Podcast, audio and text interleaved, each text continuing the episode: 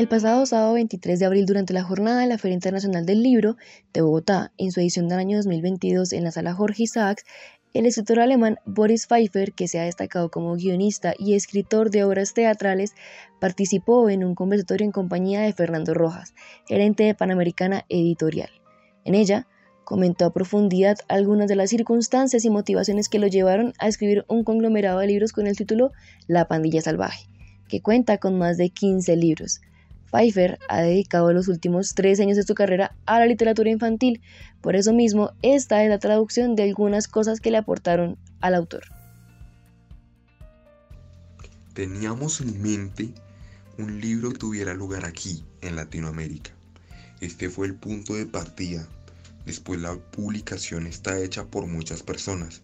Y donde está la traductoria María Claudia está aquí. Ellos me proporcionaron información sobre la niñez, sobre los animales que viven aquí. Entonces ellos me dijeron algo importante. Me dijeron que puedo encontrar interesante de tener este libro. Toda la historia, algo que no entiendo, lo más importante.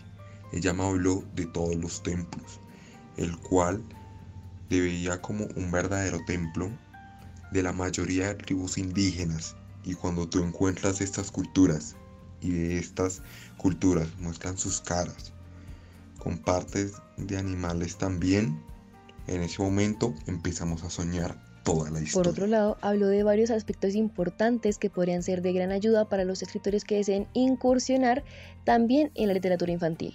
Por ejemplo, en el lenguaje, según Boris, es necesario poner los libros infantiles en un lenguaje joven y detallado, para que sea fácil de entender y el público tenga descripciones detalladas.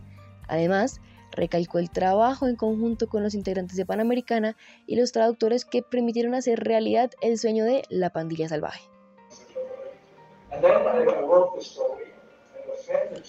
Entonces escribí la historia, se las envía a ellos, y ahí es cuando el milagro ocurre. Tenemos a la traductora, que pasó el libro de alemán a español. Tenemos un equipo internacional trabajando en el libro. Entonces estaba él sentado aquí, Sara sentada allá y la traductora en Bogotá. Entonces nos sentamos a trabajar para hacer el lenguaje, algo más limpio y sencillo. Entre risas y emoción mostró al público la portada de su más reciente libro, halagó el trabajo de sus compañeros y aseguró que no pararía por ahora con las publicaciones, ya que los personajes estaban tomando una mejor forma y cada vez eran más cómicos. Después de todo, los personajes también representaron un reto y un logro, puesto que a partir de ellos es que se pudo lograr la extensión actual de las obras y se fueron diseñando poco a poco. Teniendo en cuenta la cantidad de personajes que están incluidos en la obra, Boris habla de la necesidad de no dejar de lado ningún detalle. Cuando comienzas a escribir, tienes un plan, pero es necesario comenzar a desarrollar personajes, decir algo pasa, un nuevo animal aparece, un enemigo, una situación, lo que sea. Por eso es necesario saber cómo contar la historia, con los puntos iniciales, puntos medios y puntos finales. Y entre ellos debe haber movimiento.